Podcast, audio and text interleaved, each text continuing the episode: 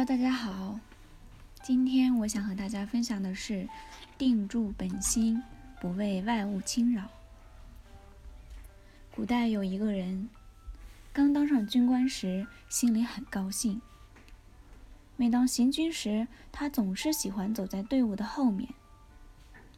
一次在行军过程中，他的敌人取笑他说：“你们看，他哪儿像一个军官，倒像一个放牧的。”这个人听后，便走在了队伍的中间。他的敌人又讥讽他说：“你们看，他哪儿像个军官啊？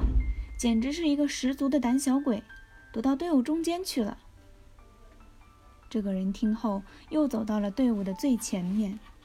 他的敌人又说：“你们瞧，他带带兵打仗，还没打过一个胜仗，就高傲地走在队伍的最前面，真不害臊。”这次他听了以后，心想：如果什么事都得听别人的话，自己连走路都不会了。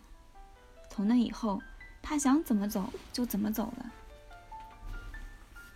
很多时候，我们在通向成功的奋斗之路上，常常会被一些人或事干扰，就像那位军官一样。如果总是在意外界的看法，就会最终失去了真实的自我。连走路都不会了，甚至还会在歧路上越走越远，找不到回头的路。其实，生命是属于我们自己的，每个人都有一片属于自己的独特天空。我们所要做的，只是不被别人的言论所左右，常养自信，做到心不动，以不变应万变，活出自己。在《庄子·逍遥游》中有这样一句话：“且举事誉之而不加劝，举事非之而不加沮，定乎内外之分，辩乎荣辱之境，斯已矣。”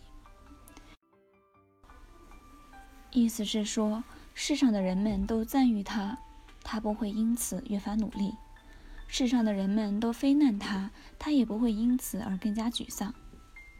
他清楚地划定自身与外物的区别，辨别荣辱的界限，不过如此而已呀。一个人只要达到了这种境界，就不会总是受到外界的干扰，就能够真正把握自己的命运，自由追求属于自己的幸福。走自己的路，让别人去说吧。自己的路自己走，与人何干？自己的人生要自己做主，自己的命运需要自己做主。人要依据自己的心做出自己的判断，这样才能在不断变换的外界境遇中不为所动，不陷入慌乱被动。就如庖丁，自己心中对牛身体的构造了如指掌，所以常人看上去十分复杂的问题，他却能够得心应手。所以说，心不动。才能真正认清自己。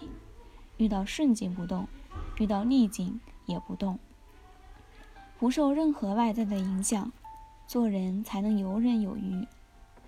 现代人的状况大多相反：遇到顺境的时候高兴的不得了，遇到逆境的时候痛苦的不得了，这就带来许多痛苦。其实我们遇到的任何外界环境都是一样的。如果我们能够了解到这一点，守住内心的自信，做到心不动，不为外物所扰乱，就能做到道家所提倡的悠游自若的人生境界。确实，别人的喜好不代表自己的喜好，别人的见解也未必就很客观。盲从他人，最终只会导致一事无成，枉费心力。所以做人要坚定自己的主张，不要让众人的意见淹没了自己的才能和个性。一味的听从别人的意见，就会迷失自我。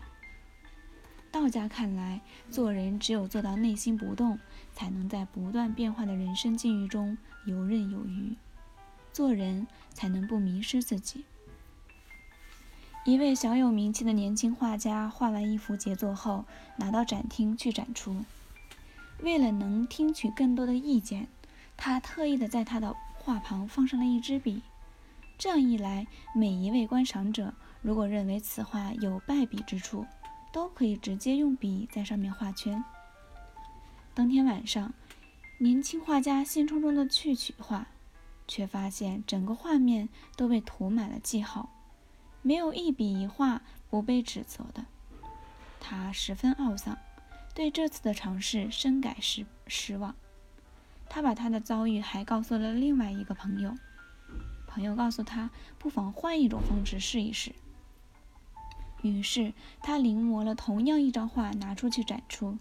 但是这一次，他要求每位观赏者将其最为欣赏的妙笔之处标上记号。等到他再来取回画时，结果发现画面也被涂满了记号。一切曾被指责的地方，如今却都换上了赞美的标记。哦，他无不感叹地说：“现在我终于发现了一个奥秘。无论做什么事情，不可能让所有的人都满意，因为在一些人看来是丑恶的东西，在另一些人眼里或许是美好的。不同的人在面对同一件事物时，往往会发出不同的感叹，持有相异的观点。有时。”同一个人关于同一事件的观点也会因时间的推移而变化。如果我们想用追随他人的喜好方法来讨好他们的话，那是一件多么辛苦的事情啊！我们不可能让所有人都喜欢，人生来就有差异，喜好、兴趣、性格等也由此不同。所以，我们要尽力使自己做到内心不动。不为外物的毁誉所扰乱。